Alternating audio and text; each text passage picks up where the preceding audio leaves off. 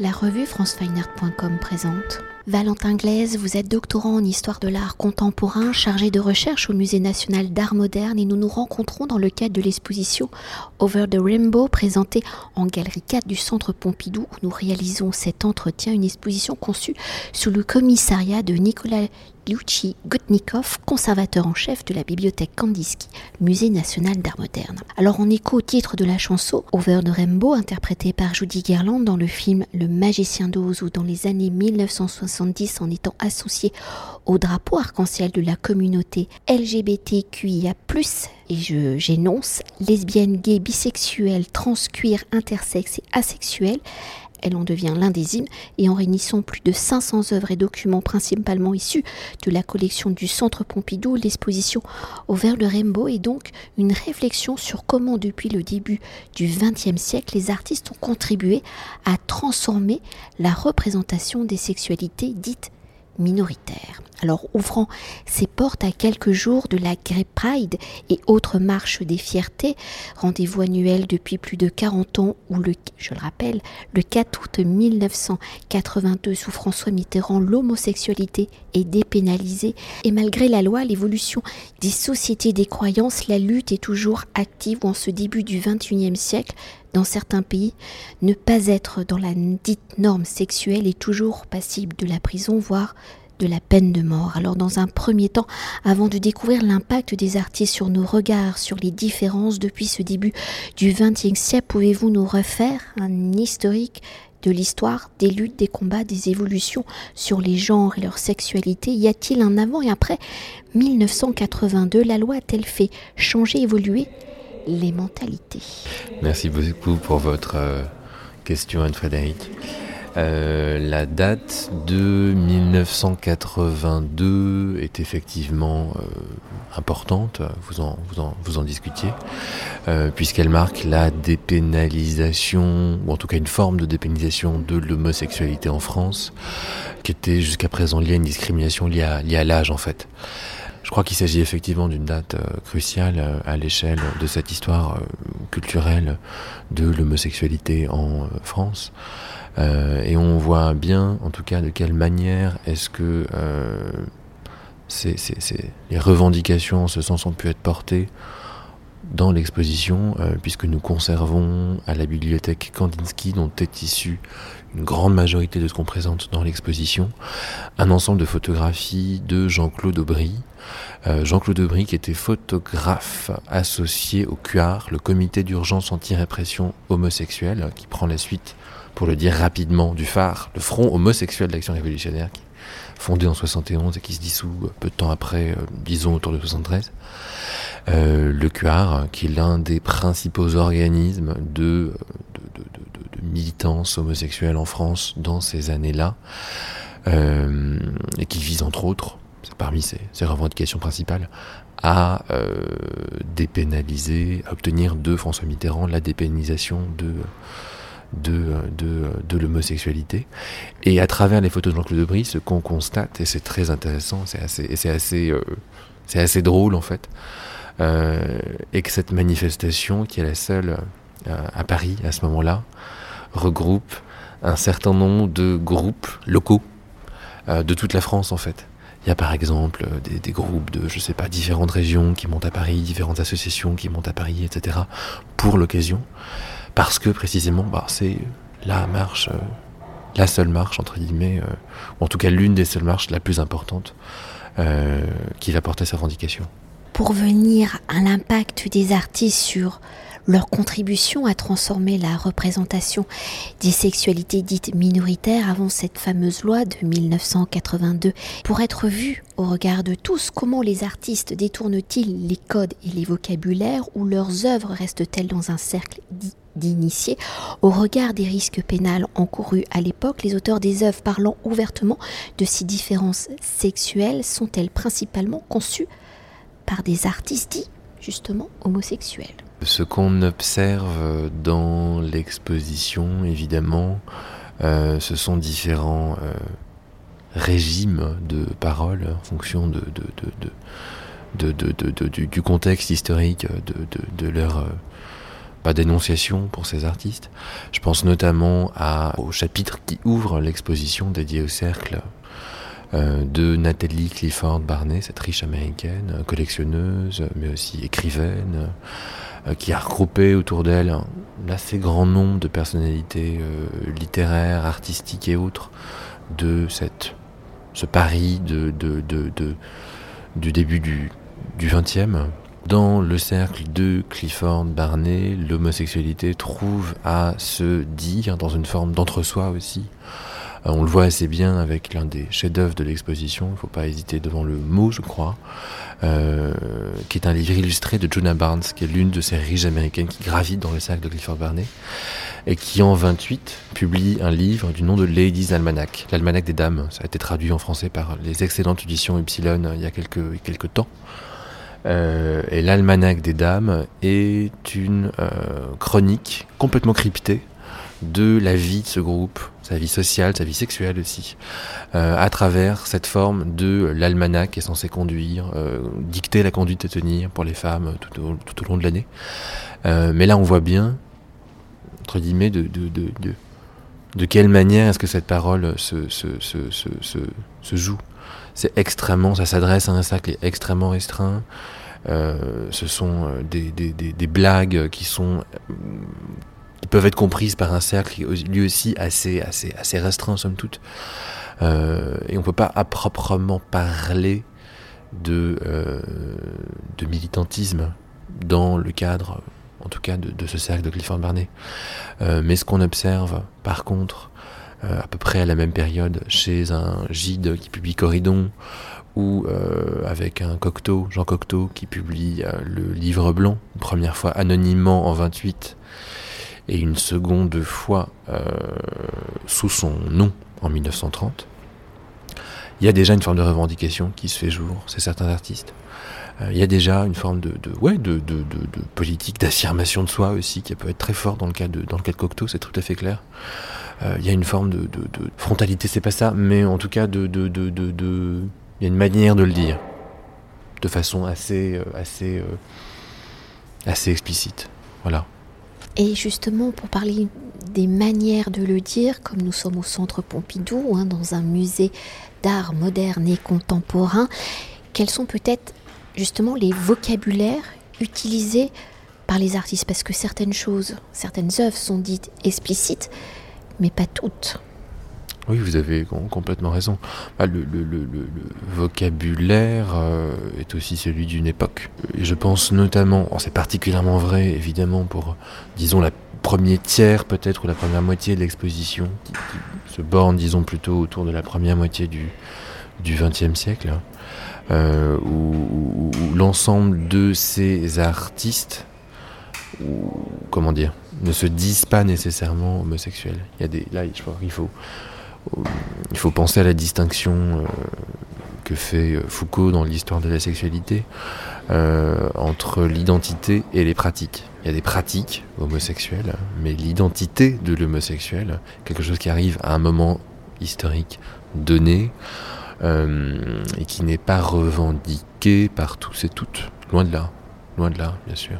Et pour évoquer euh, la dimension de lutte, les procédés dits mécaniques de la reproduction, hein, de la diffusion comme l'imprimerie, la photographie, le film et aussi la chanson ont été et sont toujours des outils entre guillemets de propagande, d'expression sociale. Alors comment les artistes ont-ils exploré justement ces outils? On le voit bien, euh, j'ai à peine parcouru l'exposition, mais il y a beaucoup de, de visuels, de photographies, de la création artistique à l'engagement politique. Comment ces objets révèlent-ils leur identité multiple, à la fois œuvre, à la fois pensée, à la fois geste?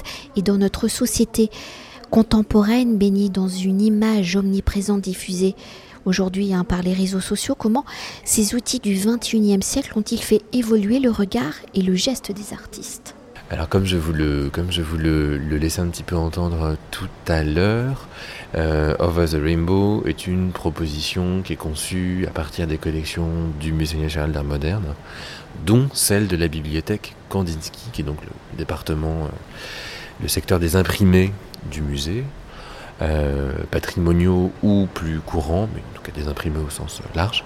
Et de ce fait, la question de l'imprimé est extrêmement présente dans, dans, l'exposition euh, et permet un dialogue parfois extrêmement fécond euh, avec les œuvres d'autres secteurs de collection euh, du musée. Et je pense notamment à la troisième, troisième section de l'exposition, photosensibilité homoérotique où on met par exemple en regard euh, des photographies de Germaine Kroul et Florence Henry, voilà, qui sont deux, deux de ces grandes photographes de la nouvelle vision, ce qu'on a appelé la nouvelle vision en, France, euh, dont la collection, dont le musée possède des tirages, tirages qui sont donc mis en regard avec des magazines dans lesquels ces photos sont parues à l'époque, mais parfois recadrées, parfois, euh, et presque toujours en l'occurrence, à destination d'un public masculin aussi. Et ça, c'est intéressant parce que euh, et Henry sont typiquement euh, deux artistes euh, pour lesquels on peut parler de pratique homosexuelle, mais pas nécessairement d'identité. Je pense notamment aux mémoires de Germaine Krul, où elle c'est assez, c'est assez étonnant d'ailleurs, où elle fait vraiment état du fait qu'elle a une relation amoureuse et sexuelle avec une femme dans ces années-là, dans les années 30, mais que pour autant, elle n'est pas lesbienne. Y a pas, c'est pas une question pour elle, euh, c'est pas une identité.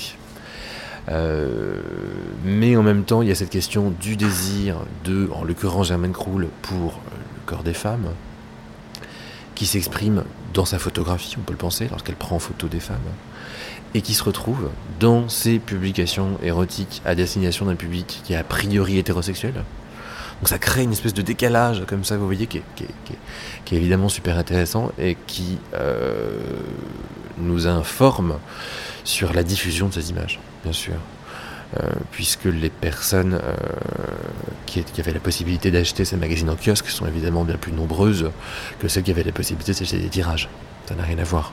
Et l'exposition tire ce fil de, du multiple, en un sens, à travers la photographie, vous l'avez dit, à travers le film aussi, euh, à travers la chanson. On a une section sur la chanson qui a été conçue par Martin Penet pour la playlist, qui est extrêmement drôle et qui donne à entendre aussi la manière dont un certain nombre de chanteurs et de chanteuses ont pu faire passer des messages, euh, vivre aussi leur identité, leur pratique par le biais de chansons à double, double, double sens. Et on observe aussi, pour la période, disons, plus contemporaine, euh, la manière dont ces techniques de reproduction vont pouvoir servir les luttes et je pense notamment à la, section la plus, la, plus, la, plus, la plus actuelle de l'exposition, euh, qui est celle dédiée aux pratiques queer. Euh, où là, on voit euh, très très bien de quelle manière, par exemple, la photocopie va pouvoir être un, outil déterminant pour un très grand nombre de, groupes et d'individus. dans ces années assez, assez, assez récentes, hein, disons de, disons des années 80 à nos jours. Et je pense, voilà, par exemple au collectif Fierce Pussy, mais je pense aussi par exemple au euh, Queerzine. On a tout un ensemble de fanzines queer dans l'exposition qui sont pour beaucoup d'entre eux réalisés avec une grande économie de moyens et qui sont de ce fait-là diffusés de façon assez, euh, assez libre et assez euh, large. Et pour conclure notre entretien, l'exposition étant construite, on l'a déjà largement évoqué, à partir d'ensembles provenant de la collection du Centre Pompidou. Quels sont ces grands ensembles pour construire euh, et pour construire l'histoire euh, de l'homosexualité à travers ces regards des artistes du XXe et XXIe siècle? Comment avez-vous justement articulé l'exposition, même si vous avez déjà évoqué quelques sections, pour aller dans cette histoire? Hmm file sur plus de 100 ans. Alors ce qu'on peut dire, euh, c'est que l'exposition a été nourrie et en un sens presque permise par une campagne d'acquisition très importante que nous avons pu mener à la bibliothèque Kandinsky depuis un an, un an et demi à peu près, euh, grâce à un mécène euh, qui nous a permis, ce mécène, de voilà, mener une campagne d'acquisition dédiée à ces sexualités et ces identités de genre LGBTQIA+.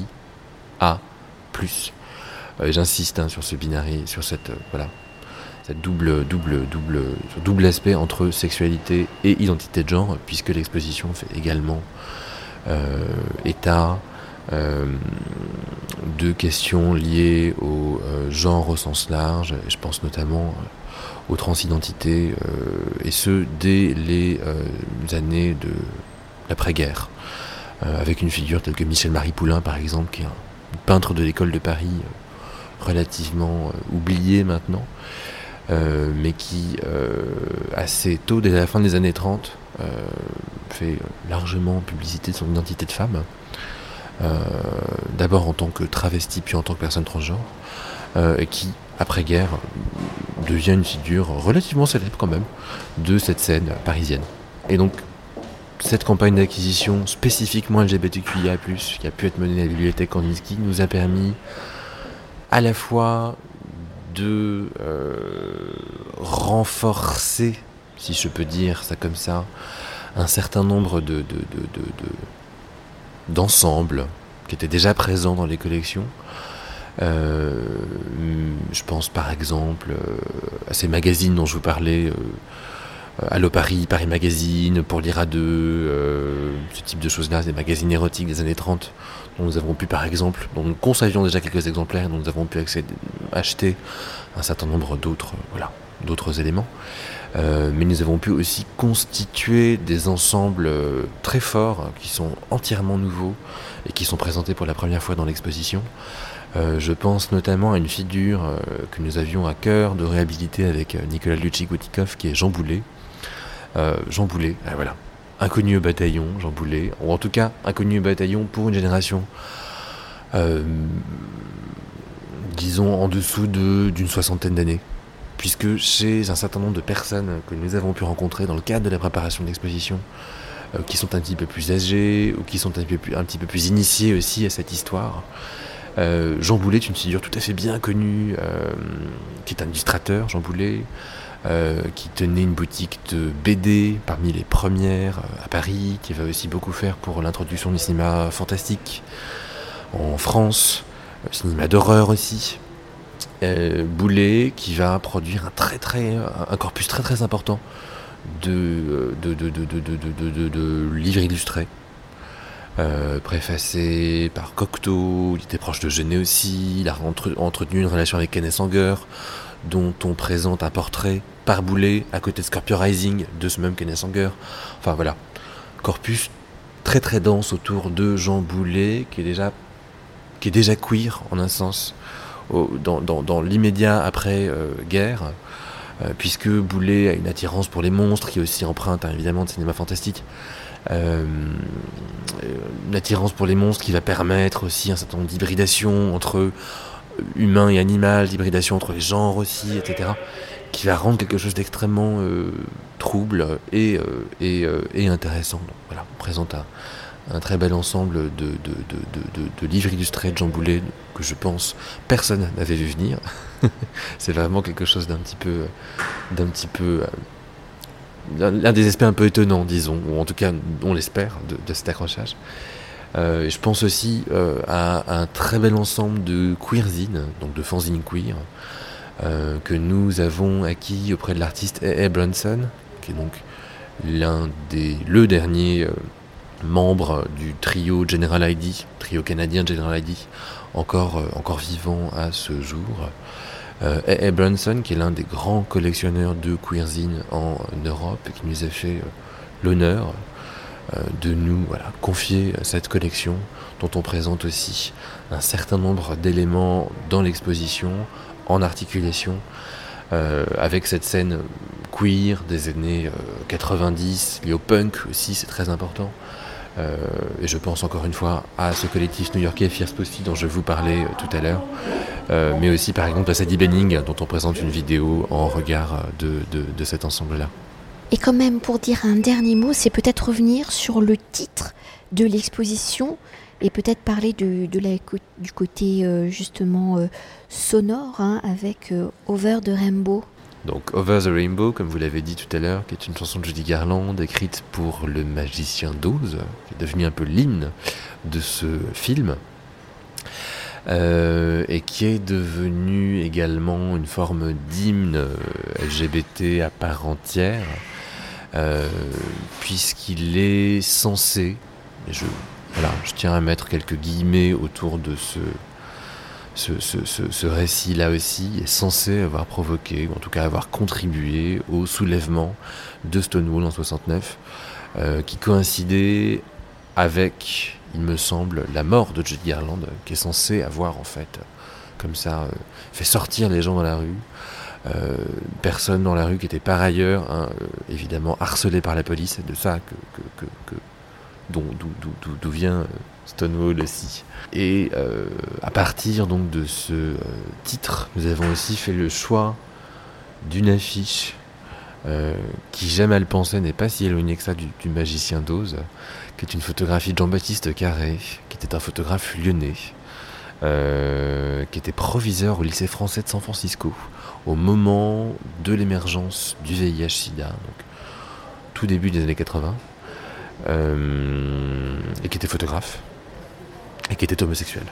Et ça crée de ce fait-là une sorte de triangulation où Jean-Baptiste Carré va pouvoir assister au tout début de la lutte contre ce qu'on n'appelait pas encore le VIH-Sida à ce moment-là, bien sûr, mais en tout cas contre l'essence de l'épidémie, à San Francisco, donc aussi dans l'épicentre de, euh, de, de, cette épidémie naissante où euh, Jean-Baptiste Carré va assister à la naissance et au développement des sœurs de la perpétuelle indulgence, qui sont donc ces, euh, des, hommes et des femmes travestis en nonnes, souvent assez maquillés de blanc, euh, et qui vont lever des fonds initialement pour la lutte contre le VIH-Sida, mais qui vont aussi euh, très vite mener des campagnes de prévention, d'accompagnement des malades, etc.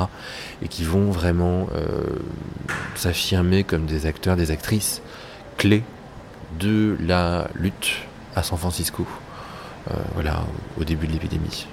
on est très heureux d'avoir choisi cette image. qui me semble faire encore une fois un, un écho assez assez éloquent euh, au magicien d'Oz, entre autres. Merci beaucoup. Merci à vous, Frédéric. Cet entretien a été réalisé par franceweiner.com.